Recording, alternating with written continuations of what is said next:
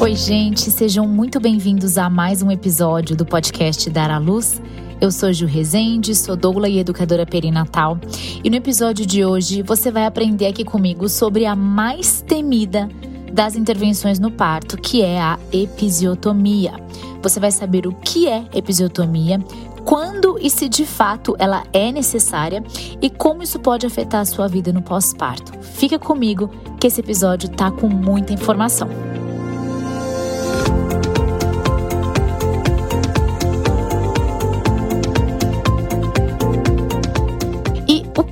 Episiotomia. A episiotomia é um corte realizado no períneo, uma região, né, uma área entre a vagina e o ânus, com o intuito de ampliar o canal de parto, facilitar a passagem e o nascimento do bebê. A episiotomia ela foi popularizada no mundo todo depois da década de 40, quando os partos deixaram de ser né, e acontecer ali no ambiente domiciliar, nas casas, e os partos foram para os hospitais. E aí os médicos acreditavam que esse procedimento ajudava na diminuição do tempo do período expulsivo e que esse procedimento também facilitava o parto. O parto ficava mais rápido e facilitava, ajudava a mulher e ajudava no nascimento do bebê. Bom, por volta da década de 70, começou é, alguns começaram alguns movimentos de mulheres e elas começaram a questionar não só a episiotomia, mas vários procedimentos que eram realizados rotineiramente no parto, né? É, se você não ouviu o, episódio anterior, eu falei sobre as intervenções, né? É, e muitas intervenções são realizadas de forma rotineira. Então, elas começaram a. Bom, eu disse isso porque se você não ouviu o episódio, vai lá e ouve, e depois você volta e continue esse aqui. Ou enfim, termine esse aqui, depois volta lá e, e ouça o anterior. Mas é que um complementa o outro. E essas mulheres começaram então a questionar os procedimentos que eram realizados de forma rotineira no parto. E esses vários estudos, né, é, começaram a ser feitos, inclusive estudos com apoio da Organização Mundial de Saúde. E aí, muitos estudos, vários é, resultados, né, saindo, muitas publicações, e teve uma revisão importante que mostrou que, além da episiotomia é, de forma rotineira não trazer benefícios para a mulher e, e não diminuía, é, não melhorava né, os desfechos ali, nem para a mulher, nem para o bebê então não trazia benefício nenhum. Além disso, ela acabava sendo prejudicial em, algumas, é, em alguns pontos na vida da mulher, em especial no pós-parto. Bom, hoje já é comprovado por inúmeros trabalhos e trabalhos muito confiáveis de que a episiotomia de rotina, ou seja, aquela que é feita em todos os partos, aquela que não existe uma avaliação real da necessidade daquele procedimento. Hoje já se sabe que a episiotomia, ela, quando é feita dessa forma, né, sem, sem avaliação, ela é feita de rotina, ela não melhora os resultados perinatais. Ou seja, ela não diminui, por exemplo, o risco de um bebê não nascer bem. Ela não diminui o risco de uma mulher ter incontinência urinária ou incontinência fecal no pós-parto. Além disso, ela ainda aumenta o risco de uma lesão perineal grave, porque hum, com episiotomia é, aumenta o, o, risco da, de uma lesão é pior, digamos assim, acontecer, e isso pode comprometer a musculatura do ânus. A episiotomia vai aumentar a perda, perda sanguínea no parto, vai aumentar as chances de dor perineal no pós-parto e também, a longo prazo, vai aumentar as chances de dor é, durante as relações sexuais. Então, hoje em dia, o que vem sendo questionado é se a episiotomia ela pode ser benéfica em algum caso, certo? E também vem sendo questionado se ela deveria ser banida da prática obstétrica. E essa resposta ainda não se tem cientificamente falando. Agora, o que já existe são vários profissionais que já entenderam, profissionais é, obstetras, né? E que eles já entenderam que a episiotomia, como ela não vai aumentar nenhum benefício e, ou, e ainda, além disso, ainda vai piorar alguns desfechos é, diante de algumas situações na vida da mulher, eles não, não praticam, eles não realizam episiotomia.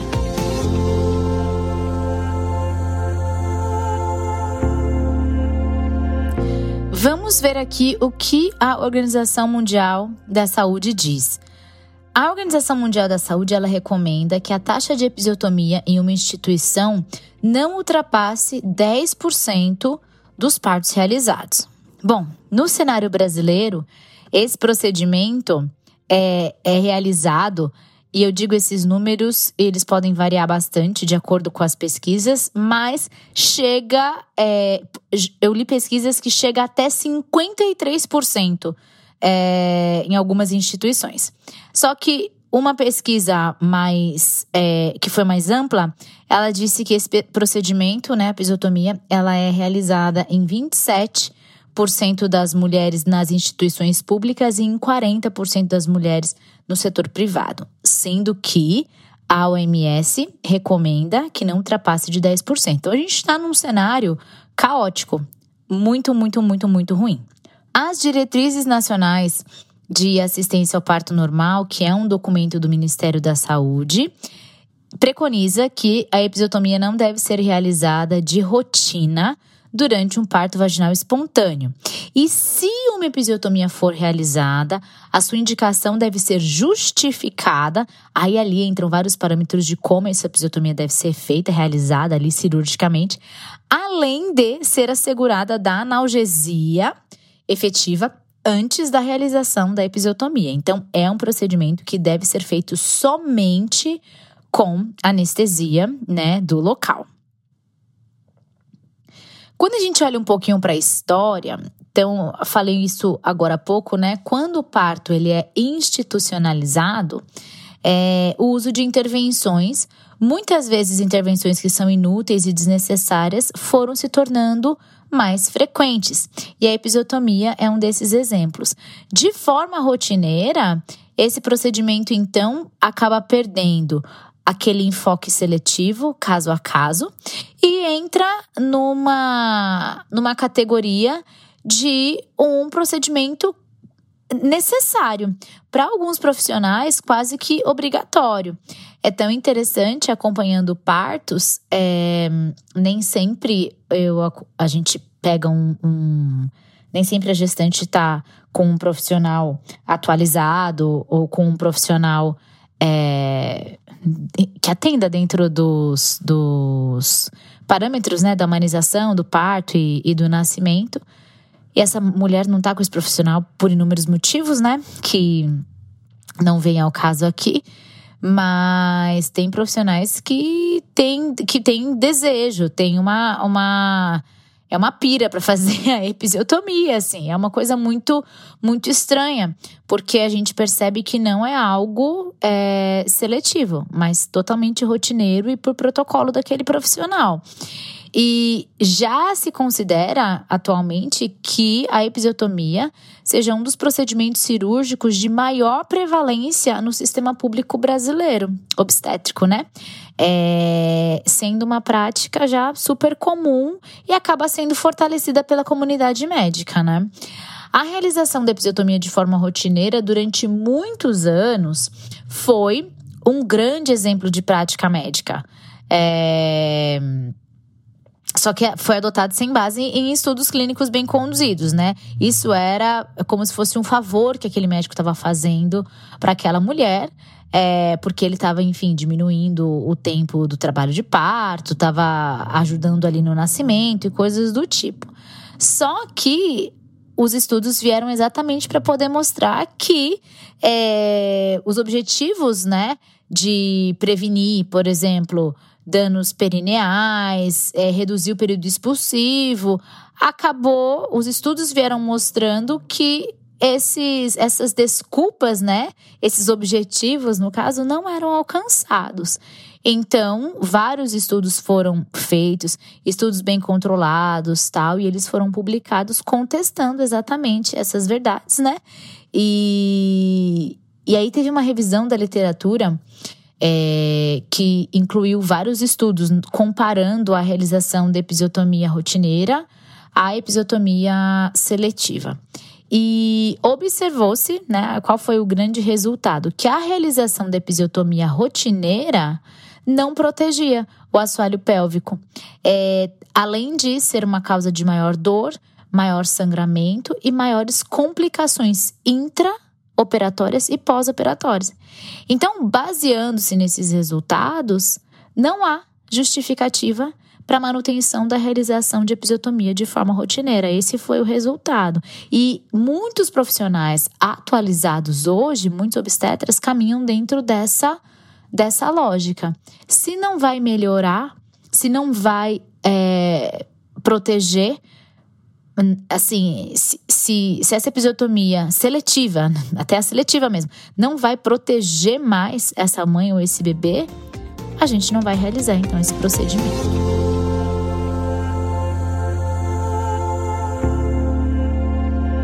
E aí, de um lado, tem os defensores da episiotomia, que vão dizer que a episiotomia ela vem para é, prevenir lacerações no períneo, é, que a episiotomia vem para reduzir a duração do segundo estágio do trabalho de parto, vem para ampliar o canal vaginal nos casos em que há necessidade de manipulação, que a episiotomia vem para facilitar o nascimento, para facilitar uma extração né, do bebê assistida por um vácuo extrator ou um fórceps, enfim.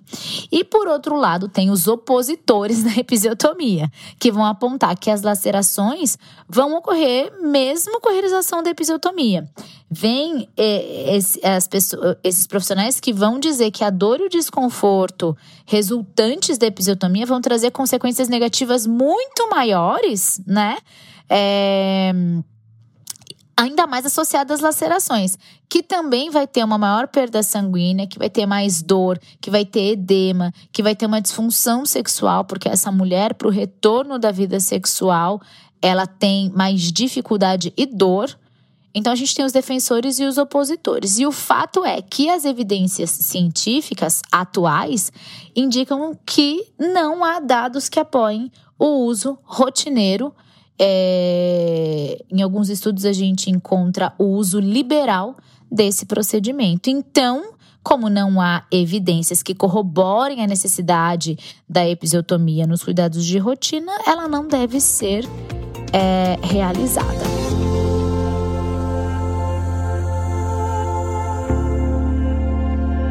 E esses estudos mostraram que existem alguns fatores que eu acho muito importante que você saiba, que são fatores que predispõem a mulher a um maior risco de ser submetida à episiotomia. Então, eles pegaram o grupo das mulheres que, é, nas quais né, foi, foi feita a episiotomia e essas mulheres tinham algumas características, tá? alguns fatores. Então, ser primigesta, ou seja, primeira gestação, é, além da prematuridade, peso e vitalidade do recém-nascido também. Outra coisa, o uso de analgesia peridural, aumentou o risco da mulher ser submetida à episiotomia. O parto instrumental, ou seja, o uso de fórceps vácuo ou vácuo extrator. E a aplicação da ocitocina sintética para indução do trabalho de parto também. Além de partos acima de 41 semanas, também apresentaram uma maior possibilidade da realização de episiotomia. Isso não quer dizer que se você estiver dentro de alguma dessas situações, você será submetida à episiotomia. Eu estou dizendo que, dentro dos, dos estudos, um estudo em específico mostrou que esses fatores, né, são fatores que predispõem a mulher a um maior risco de ser submetida à episiotomia. A grande pergunta é: que talvez você queira saber a resposta. O que você pode fazer e como você pode se proteger, certo? Primeira coisa é isso que você está fazendo aqui. Ouvindo, aprendendo, estudando. A partir daqui, busque ah, artigos. A partir desse episódio, vá é, pesquisar mais, mais ainda. Mas só com esse episódio aqui, você já conseguiu entender que profissionais atualizados e profissionais que é, atendem dentro dos protocolos, dos padrões, né, da humanização, eles não vão realizar episiotomia de rotina certo? Alguns nem vão realizar, vão, vão realizar zero episiotomia, certo? Mas a questão é, você já está, em, você já entendeu isso. E o que você pode fazer? Duas coisas muito importantes, muito, muito, muito importantes. A primeira delas é você informar o seu acompanhante de parto, né? Quem vai acompanhar você no parto? É, é sua mãe? É, é, é, é o, o seu marido? É a sua irmã? É uma amiga? Quem vai acompanhar você no parto? O acompanhante de parto precisa saber que você não deseja que seja realizada a episiotomia de forma alguma. E essa pessoa precisa se levantar ali por você caso a episiotomia seja sugerida. Bom, eu estou partindo do princípio que vai ser um procedimento que vai ser é, trazido a você, vão conversar e vão pedir o seu consentimento. Mesmo assim, você pode dizer que você não deseja, é um direito da mulher dizer que não deseja episiotomia e, e essa episiotomia não ser realizada. Agora, quando o acompanhante de parto está ali e sabe disso também, é mais uma voz ativa dentro da sala que vai dizer que você não deseja. A segunda coisa é você colocar no seu plano de parto que você não deseja, em hipótese alguma, que seja realizada episiotomia. Isso também, de alguma forma, vai te resguardar, porque o plano de parto é um documento que é anexado ou pelo menos deveria ser anexado junto ao seu prontuário, é, e os profissionais estarem atentos aos seus desejos e preferências para o seu parto e o nascimento do seu filho. O fato de você ter essas informações sobre episiotomia e o seu acompanhante de parto também estar ciente, com certeza vão aumentar a sua proteção diante dessa prática. Uma coisa muito importante também você saber: alguns profissionais vão dizer é só um cortezinho, é só um piquezinho. As nossas mães, às vezes as nossas avós, alguma tia, você já ouviu isso? Ah, não, para parto normal tem que fazer o piquezinho, tem que fazer o piquezinho. Não é um piquezinho. É um procedimento cirúrgico, é uma incisão perineal. Precisa de anestesia, existe uma sutura ali feita. Existe, existe um cuidado pós-parto. É um corte entre a vagina e o ânus da mulher. Então, assim, não é um piquezinho, não é algo simples. É isso que eu quero que você saiba. Não é algo simples, não é algo rotineiro, não é algo que é, sabe, é só. Não, não é. Portanto, por não ser algo simples, por não ser uma. uma algo que é comum, sabe? A gente não, a gente não deve é, se acostumar com isso, né? Com essa fala. Então, por não ser né, somente um cortezinho, um piquezinho, por ser um procedimento cirúrgico, por ser uma incisão perineal, não deve ser uma prática rotineira nas mulheres.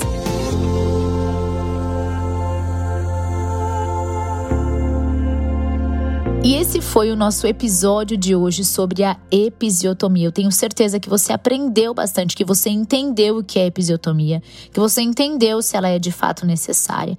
E aqui fica para você uma sugestão, é um conselho. Converse com o profissional que vai te acompanhar, converse com o médico que está fazendo seu pré-natal, independente de ser alguém contratado, mesmo que for pelo, pelo próprio SUS, né, pelo, pelo sistema de saúde, converse indague, pergunte, traga os seus questionamentos, pergunte sobre os critérios. É muito importante que você se demonstre uma pessoa que entende, que sabe do que você está falando. Informe o seu acompanhante de parto e coloque também no plano de parto. Tenho certeza que isso vai te proteger, vai aumentar a sua proteção em relação à episiotomia. Esse episódio é daqueles que você não pode deixar de compartilhar com as suas amigas, é, de compartilhar com alguma outra mulher, uma amiga grávida, porque é muito importante que ela saiba, né, tudo isso aqui que eu falei hoje. Então, compartilha, mandando aí por WhatsApp, manda. É, o link, manda nos grupos, posta nos stories lá do Instagram e marca juliana.resende underline. E também não deixa de seguir aqui o nosso podcast, porque assim que você ativar as notificações, você sempre fica sabendo quando um episódio novo for ao ar. Se você quer, tem também algum comentário, você quiser deixar esse comentário, você pode deixar na caixinha é, de perguntas e comentários se você estiver ouvindo pelo Spotify. Espero que você tenha aprendido e tenha gostado bastante desse episódio. Um super beijo e até a próxima semana.